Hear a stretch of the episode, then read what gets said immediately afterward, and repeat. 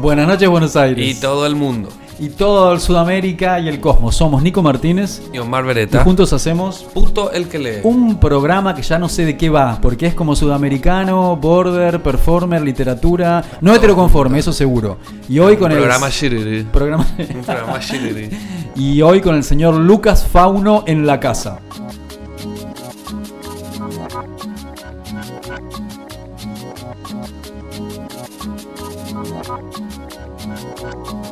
Lucas Fauno Gutiérrez. Nació en Buenos Aires. Es periodista, escritor, performer, puto y capricorniano. Colabora en medios como Agencia Presentes, Futurock, BuzzFeed y más. Yo creo que, que la manera más maricona de, de arrancarlo es con la canción de, de Madonna.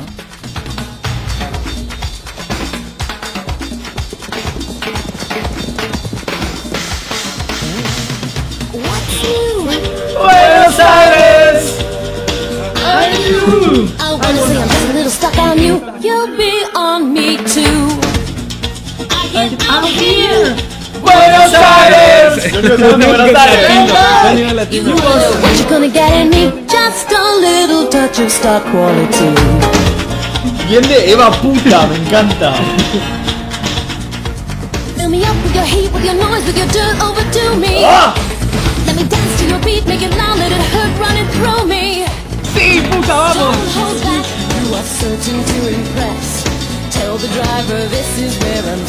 Cuando a mí me dicen, vos sos un gay, es como, no, yo soy un puto. O sea, yo soy puto, yo no soy gay, yo no veo tantos colores como un gay. No soy tan divertido como un gay.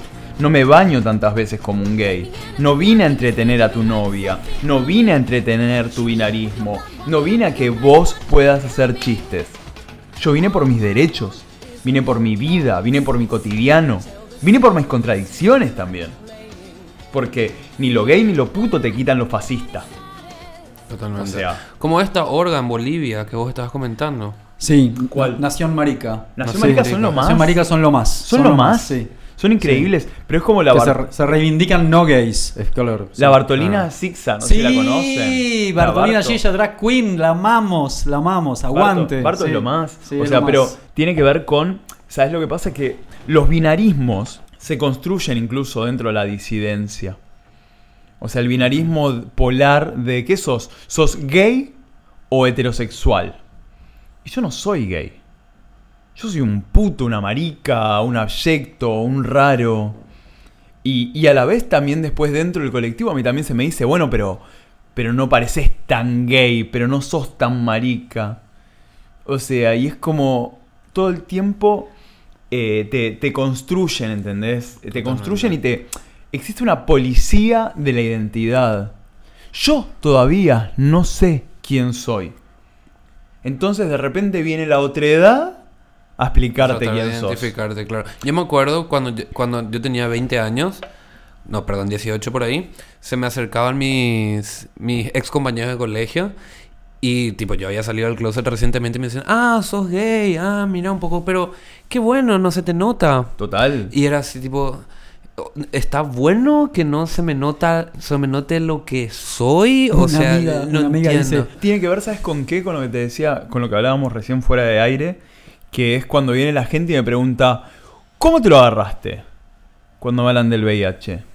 Primero que el VIH yo no lo agarro, porque no soy un cazador Pokémon. No soy un, viste. Igual re, para mí re podría ser mi gimnasio Pokémon llamado VIH, con todos Pokémon venenosos, tipo todas ITS. Un, un, Poké- un gimnasio Pokémon de ITS. De ITS. Me imagino, claro, tipo, Clamidia, yo te elijo. Hay una re buena idea para los próximos cómics. Claro, Para, la próxima camada de Pokémon. Explicaciones ahí. Claro, ya. ¿entendés? Mira, mi VIH evolucionó a SIDA. ¡Wow! ¿Sabes? Como, porque te preguntan esto, ¿cómo te lo agarraste? Y es como, mira, no hay muchas respuestas. O sea, ¿vos querés que yo te explique cómo tengo sexo? ¿Querés que te explique? O sea, hay un pene adentro de mi culo y hay un virus que a pesar de la mierda, el semen y la sangre, o sea, un virus luchona, un virus San Martín, un virus conquistador, un virus que atraviesa los Andes de mi orto. Claro. ¿Eso querés saber? ¿O querés que yo construya una historia de homosexualidad, promiscuidad, reviente, que a vos te sitúe lejos de la posibilidad de tener VIH? El VIH es un virus eh, de inmunodeficiencia con una H que significa humano, humana, humane. ¿Qué necesitas para tener VIH? Que el virus se aloje en tu cuerpo. Y el virus no va a ingresar a tu cuerpo preguntando, hola, ¿qué sos? ¿Qué haces? Eh, ¿Cuánto ganas al mes? ¿Con quién salís? No, tiene que ver con situaciones de, de exposición. Entonces, pensar que solamente pasa entre los gays es negar otras realidades. ¿Por qué una persona cisgénero, heterosexual, varón en su mayoría, no se testearía de VIH? Vos que estás ahí escuchando, ¿cuántos test de VIH hiciste en tu vida? ¿Cuántas relaciones sexuales tuviste sin protección? ¿Con quién? ¿Por qué? Ah, ¿todavía crees en la monogamia? Ah, o sea, porque digo, para ser monógamos, las dos personas tienen que serlo. O sea, Claro. que vos seas monógama y tu pareja no, ya hay, hay una situación diferente. Entonces, mujeres de 50 años que en su santa y católica cama tienen sexo con sus raúles una vez cada seis meses, sin protección, porque en esa cama, monógama y demás, no, no hay probabilidad de transmisión, jamás se lo preguntan. Luego llegan a una guardia de un hospital, de un hospital en quiebra, de un sistema de salud en quiebra, con una neumonía. Y hay, en ese hospital, en esa guardia, solamente habrá 20 reactivos de VIH. ¿Y a quién se lo van a hacer? A las personas que el mantra le ha dicho, bueno, si viene un puto, si viene una trans, si viene un carcelario, si viene un yonki, hacéselo. A la tía, a Mabel, de 50 años, casada hace 60. Pues nació hace 50 años, pero hace 60 años que la casaron con alguien a ella. No se lo van a hacer. Y también pasa que si la tía Mabel muere por causas relacionadas al VIH y SIDA, va a morir de neumonía, de cáncer, de una tos rara. Yo, puto, voy a morir de SIDA. Ni siquiera de causas relacionadas con... No, no, no. SIDA. En unas mayúsculas rojas. ¿Por qué? Porque es la construcción social que se arma sobre mi identidad. Que yo también en algún momento acepté. Y, y- hasta incluso me autoimpuse. Y tiene que ver con esto, ¿no? Tiene que ver con las construcciones identitarias que se nos imponen. Al final del día nuestra libertad no es más que una cantidad de casilleros a completar. Yo como puto divertido, libre, salvaje, poliamoroso, sin celos, feliz. No soy más que todo eso que la sociedad me pide ser como puto. Porque me fugué de mi ser varón cuando niño para ser gay. Cuando gay comprendí que no, que no era eso, que yo no era tan divertido, que yo no era, que yo luchaba, yo marchaba por derechos, que la marcha del orgullo es un acto político, que mi estar en culo en la calle es un acto político, que mi placer, que mi goce es romper un estigma y algo negado, son actos políticos. Y me fugué a lo gay, de lo gay a lo puto. En lo puto después, de nuevo, es volver a fugar. Porque te vienen todas las imposiciones de no tengas celos, sé feliz, sé promiscuo. Y así voy siempre fugando. Y cuando salí, yo siento que a veces que soy una mamushka, las muñequitas estas, de closets. Salís del closet heterosexual a lo gay. Salís del closet gay a lo puto. Salís del closet VIH positivo al de bichosa punk radiosa. Y no parás de salir del closet. ¿Pero por qué? Porque a cada enunciación que tenemos le vienen un montón de, de estigmas, de estereotipos, de prejuicios y de reacciones. Entonces, yo me, me pregunto, yo como persona VIH positiva, en todos estos 11 años de diagnosticado, ¿cuáles fueron mis estigmas, mis prejuicios y mis ideas a desandar. Y la primera fue, esto me pasó por puto. Fue lo primero que pensé. Y cuando de repente viene alguien y te dice mi tía, mi, mi abuelo, mi mamá, mi amigo, yo, desde otras identidades, desde otros estratos sociales, desde otros estratos económicos, también viven con VIH, te das cuenta que el VIH, tal y como se lo comercializa en los medios, es una figura clase mediera, blanca, de varón gay. Y siempre que somos personas con acceso a lo mínimo indispensable. ¿Cómo es tener VIH si no tenés una habitación donde dejar tus tres cajas de medicación? Si vivís en un monoambiente con dos o tres familiares o dos o tres amigos, porque no podés pagarte una casa o en una pensión de compartida y tenés que andar con tu caja de medicación y aprender a ponerle algodones para que no hagan ruido, para que nadie lo note. ¿Cómo es vivir con VIH cuando no tenés acceso al agua potable para tomar tu medicación? ¿Cómo es tener VIH si hoy en día que hay una crisis de acceso al trabajo, como les comentaba recién fuera del aire, vamos dos personas con las mismas cualidades, el mismo currículum, el mismo color de piel, el mismo color de pelo, el, mismo casillero completado en un DNI, que son las cosas que ven en general. ¿Quién mira el DNI? Te miran la cara, te miran el color, te miran el casillero del DNI. Vamos con lo mismo. Pero vos sos VIH positivo y yo no. ¿A quién va a elegir ese empleador? Y no, el bichoso seguro va a ser complejo. Entonces, cuando hablamos de, de un sistema laboral, hablamos de un sistema laboral incapacitante. De un sistema laboral que te excluye por ser VIH positivo. Y de repente, en medio de todo eso, un Roberto, un Raúl, un tincho gay, te habla y te dice, pero ahora con la pastilla, tomas tu medicación todos los días y estás bien. Ah, mira, qué suerte tu SIDA planning. Primero que la medicación la tengo que tener. Desde el año 2015 en Argentina hay faltantes de medicación. Segundo, que qué medicación tengo. ¿La más barata que compra el Estado o la que realmente le hace mejor a mi cuerpo y a mi tratamiento? ¿Quién se lo puede preguntar? El sistema de salud es un sistema de salud paternalista. Es un sistema de salud que viene y te dice vos vas a tomar esta pastilla y no se te ocurra preguntar. Soy tu padre de salud y te voy a imponer quién serás, cómo serás y qué tomarás. A ver si todavía se nos ocurre preguntarles algo. Y, en eso tiene siempre que ver con un contexto económico, porque las pastillas generalmente son las más baratas, no las que te hagan bien. Entonces, tiene que ver con eso. Tiene que ver con, con imagínate cómo uno eh, aborda un diagnóstico positivo en el cual lo que te piden es que no te lo preguntes.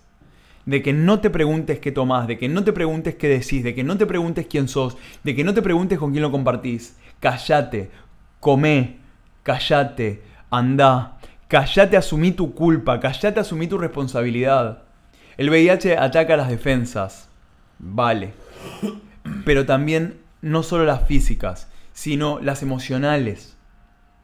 Cuántas pijas me he comido, cuántos chongos he bancado, cuántos noviazgos violentos he tolerado, pensando, no, yo soy una persona VIH positiva. Bastante debería agradecer de que me quieren.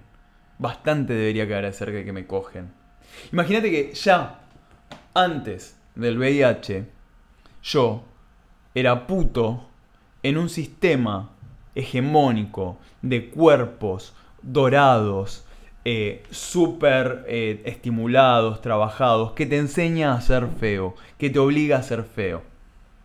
En el cual entras a cualquier red social de, de Levante, de Garche, y son todos divinos, son todos mentalmente estables, son todos sanos.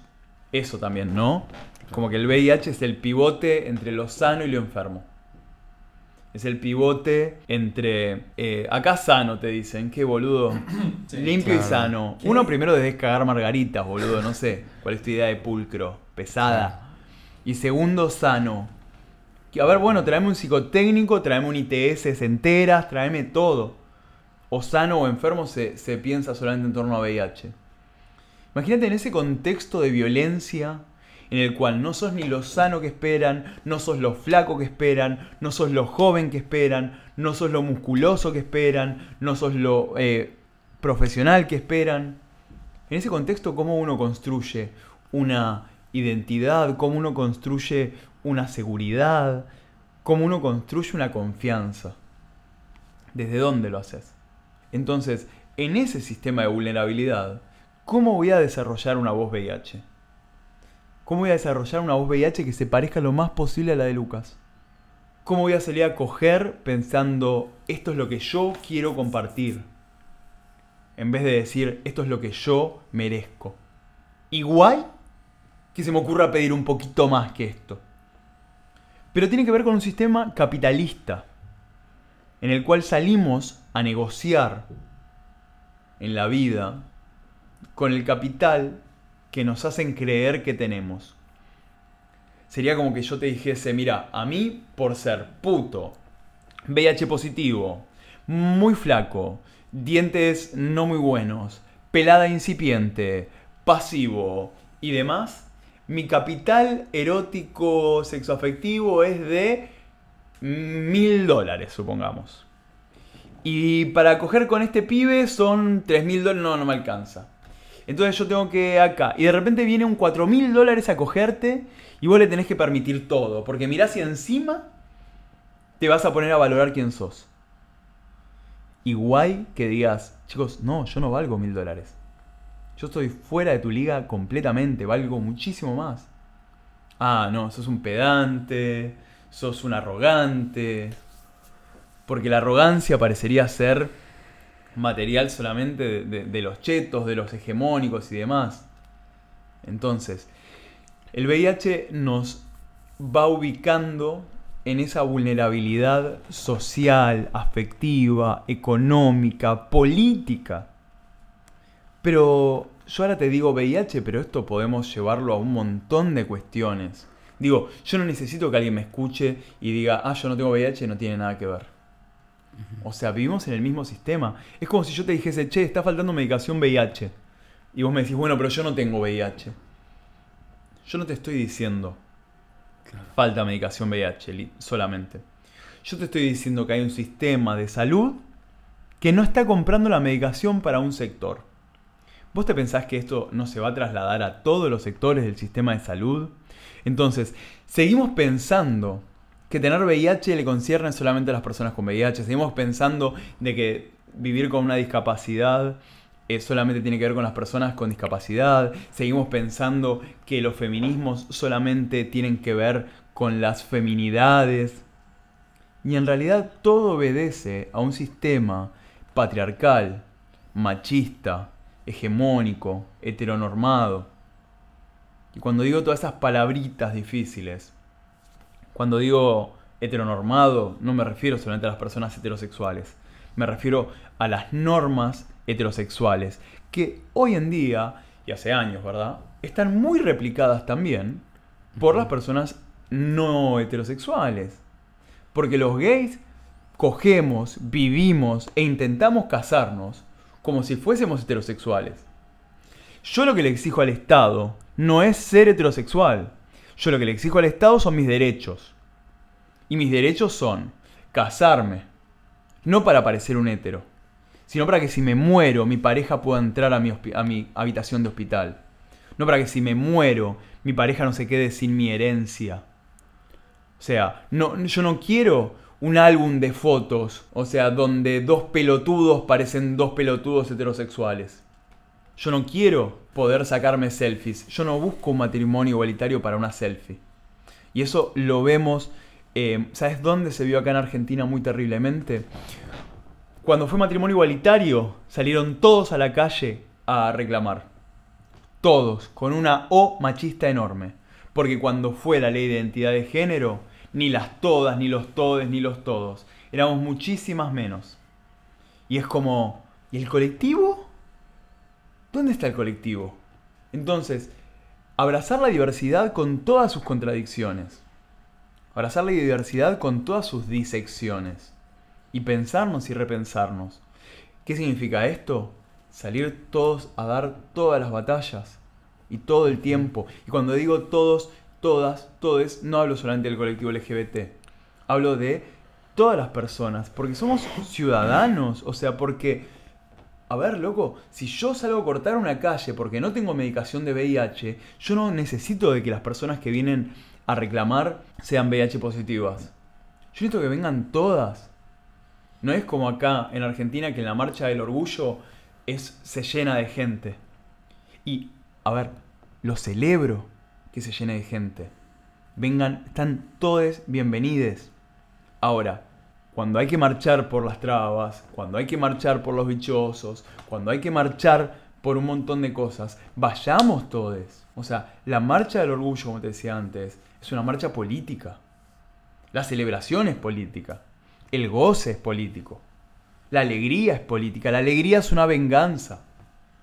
Que podamos reírnos, que podamos celebrar, es un acto político porque es una venganza. Yo en culo, marchando, bailando, cagándome de risa y siendo feliz, es un acto de venganza por un sistema que me prefiere muerto.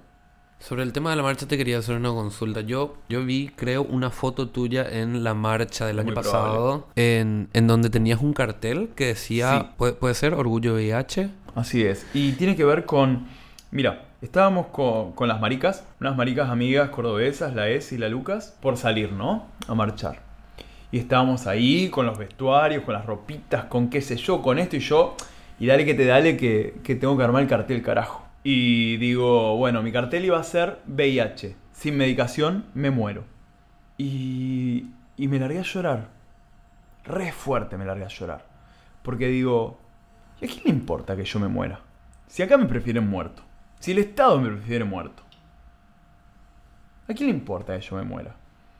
A 10, 20, 100 amigos míos. ¿A quién le importa que yo me muera?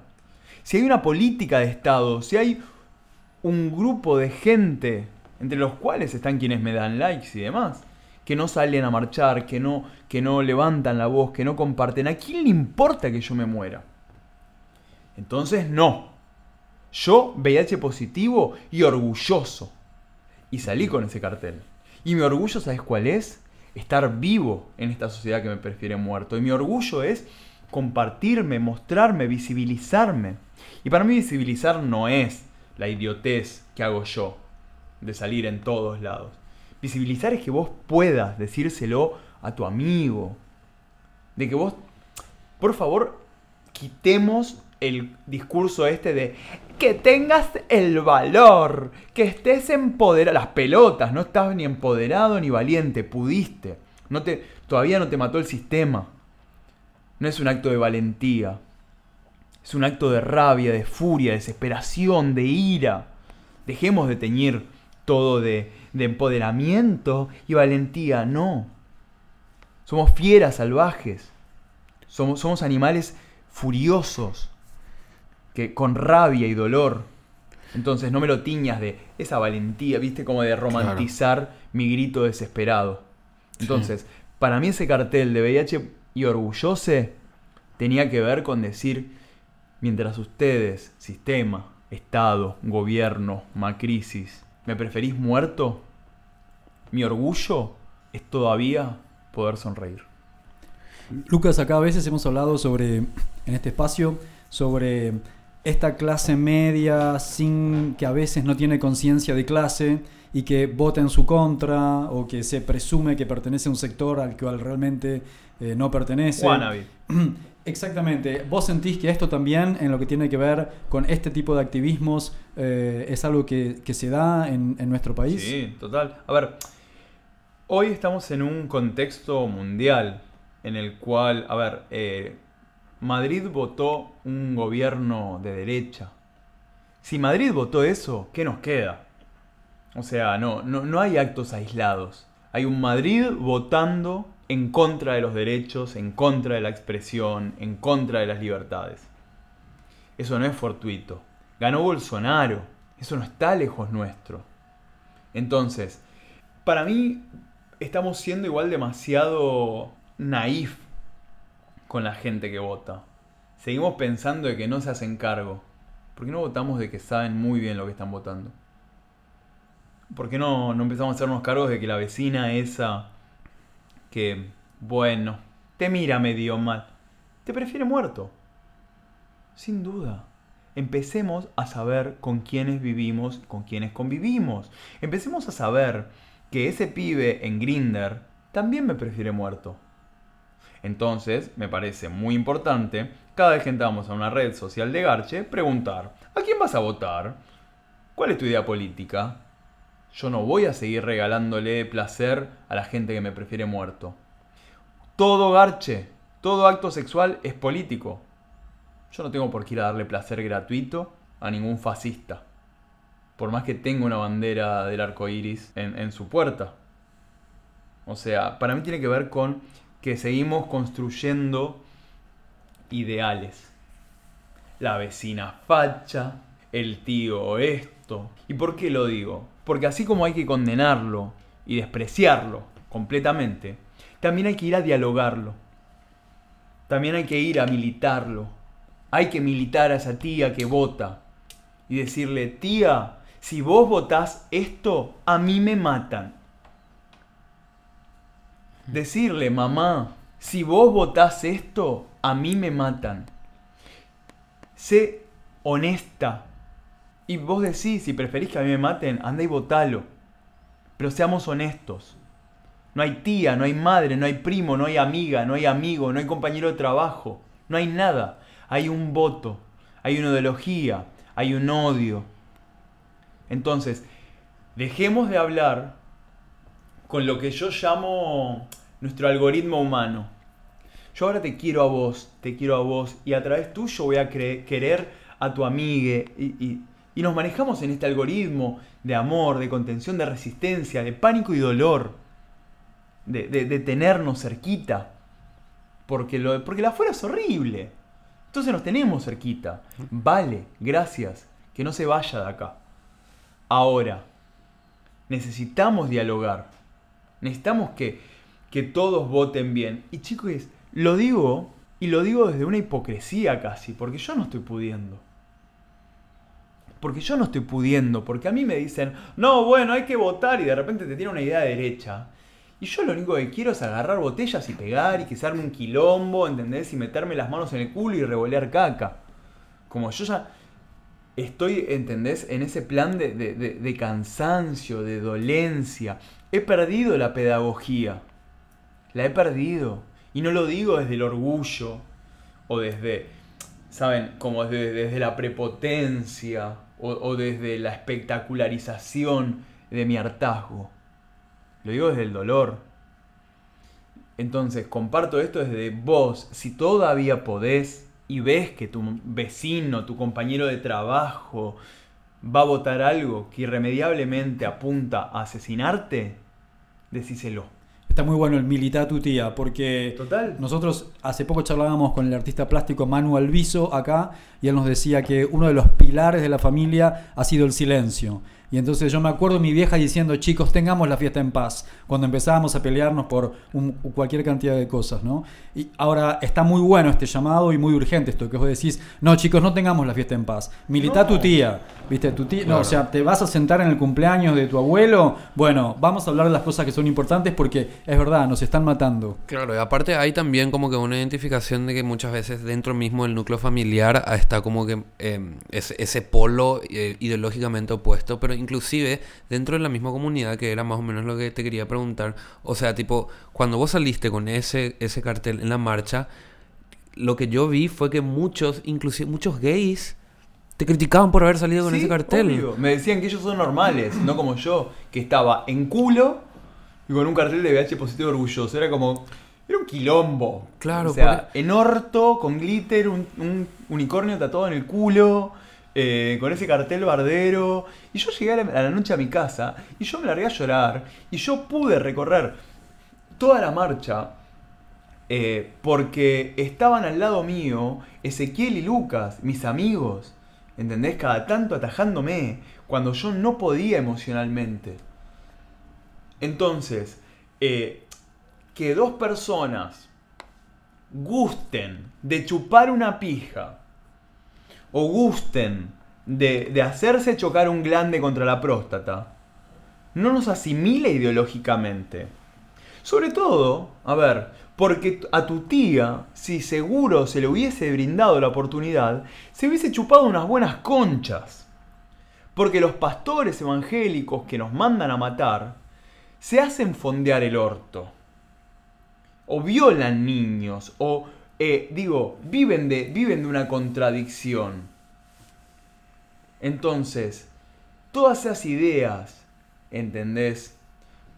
Los gays no violan niños por ser gays. Esa idea que quieren eh, imponer de- desde... O sea, la mayoría de las, los, les niñes que a los que han, les que han abusado, les han abusado en familias heterosexuales, tíos heterosexuales, padres heterosexuales. Entonces, ese discurso del gay hace esto, el hetero hace esto otro, nos daña hacia ambos lados. Pensar que estamos en una marcha del orgullo donde vamos a ser bien recibidos es una utopía. ¿Querés ver el ejemplo? Fíjate en los eventos del, bueno, ya medio vintage lo que voy a decir, Facebook, de cuando en mi época usábamos Facebook. Eh, de, los de los eventos de Marcha del Orgullo, que dicen, ¿entendés? Dicen, eh, están los gays diciendo, no bueno, pero que las travestis no vayan en tetas. O que los, esto no, no es para ir desnudo. Y es como, sí que es para ir desnudo. Es para mostrarle el culo a toda la sociedad. O sea, porque mi culo, ¿sabes por qué es una ofensa? Porque mi culo no busca agradar al macho. Entonces, Que probablemente muchas veces lo hace. totalmente. Pero, bueno, entre paréntesis hay algo muy gracioso. Estos días quise subir unas fotos mías en lencería. eh, unas fotos de mi culo en lencería. Y Facebook me la. Instagram me las bajó. Pero casi 10 veces me la bajó. La subí en Twitter. Y, y, me- y alguna gente lo tomó bien y varias lo tomó mal, ¿no? Como, y pongo, bueno, loco, yo no tengo el culo de Jimena Barón, la cantante Jimena Mm, Barón, sí, sí. Pero lo voy a seguir mostrando. Jimena Barón ve el tweet, lo, lo comparte y dice, bueno, que todo el mundo vea tu culo. Y tuvo como 15.000 likes y todo, pero lo divertido eran los seguidores de Jimena Barón entrando y ponen, eh, alta burra, pero de repente era un pibe. Sí. Entonces, tiene que ver con esto, ¿entendés? Es, esa idea de construir al gay como, como algo es muy de los grupos eh, con mis hijos no te metas. Y mientras dicen con mis hijos no te metas, el subtítulo es déjame que lo viole yo, que lo mate yo, que lo... Claro, y todo no te yo. metas con lo que yo puedo llegar a hacer con mi hijo. ¿Entendés? claro. Es como, o sea, porque... Como quienes si no hemos- fuera sujeto de derecho. quienes hemos sido violados, abusados, aterrados, golpeados, lastimados y dañados, hemos sido víctimas de lo que se considera la heterosexualidad. Entonces, eh, pensar en esos términos, en esas disecciones, es muy peligroso, sobre todo porque es lo que construye los totalitarismos.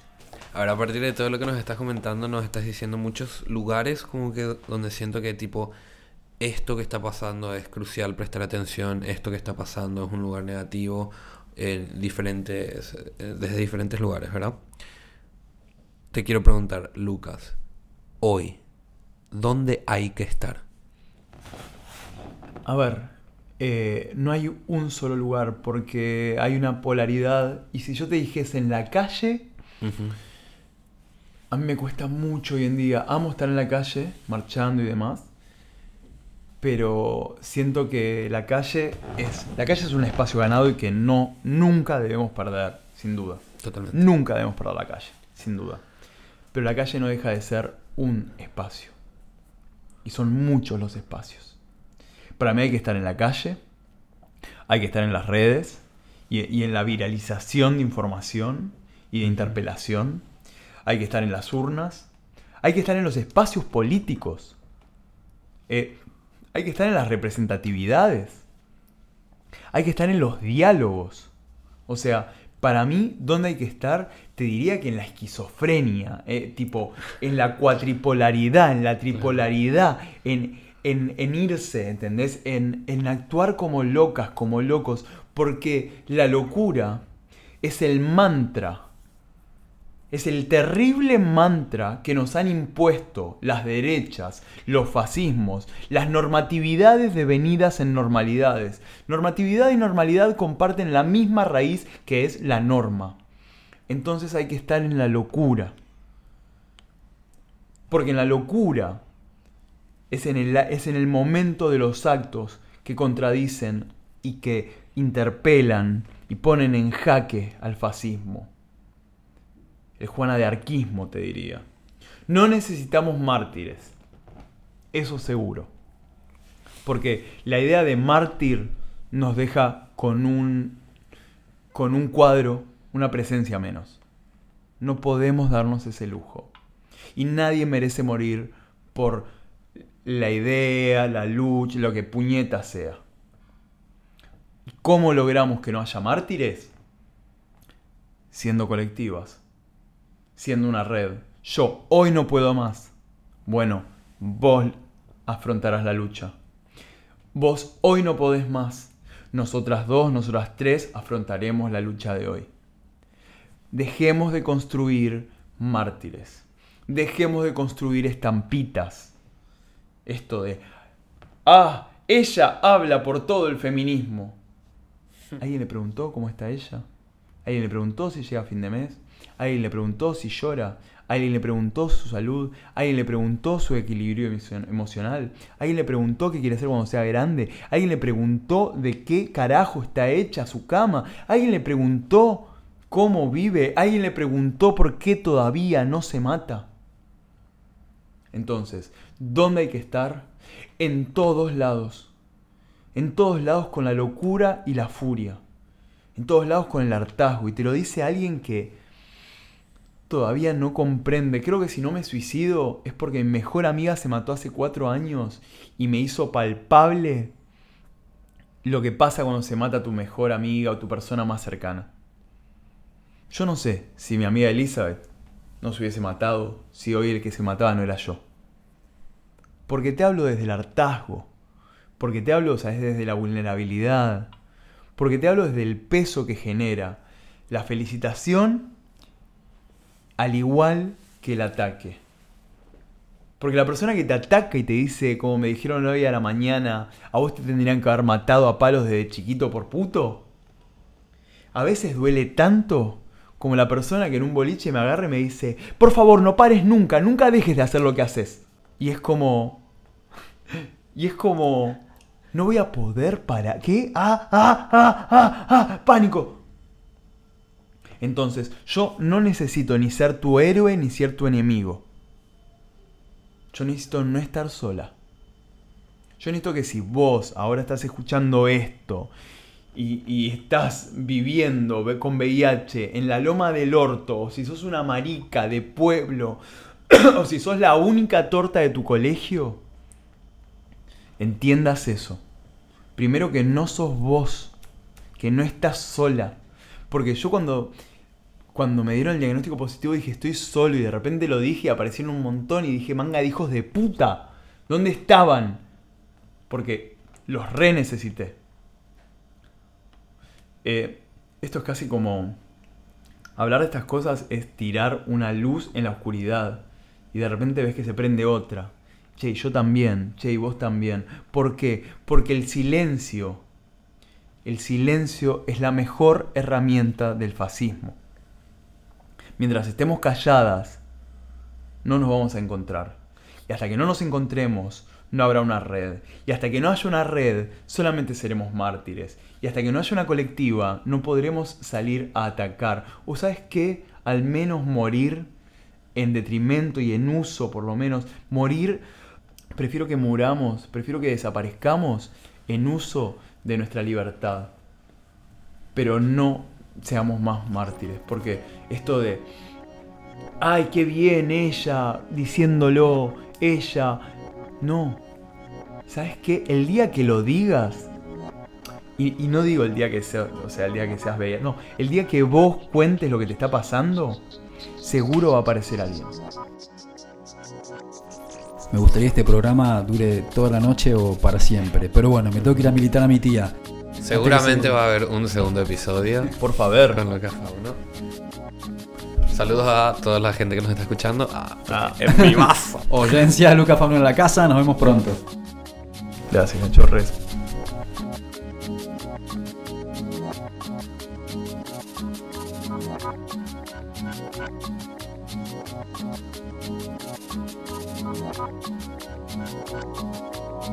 Vamos a terminar. Somos Nico Martínez Y Omar Beretta. y juntos hacemos el programa Puto el que lee. Suscríbete a nuestro canal de podcast. Los links a autores, músicas, videos y otras cosas, chulis y puretes, que se mencionaron en el programa, los colgamos en nuestras redes. Seguinos en Facebook y Twitter, arroba puto el que lee 108. Ahí también podés mandarnos la info de tu novela, poemas, obra de teatro, perfo, concierto o gacetilla de prensa que quieras difundir. Y también acciones de defensa de nuestros derechos, info sobre HIV, etc.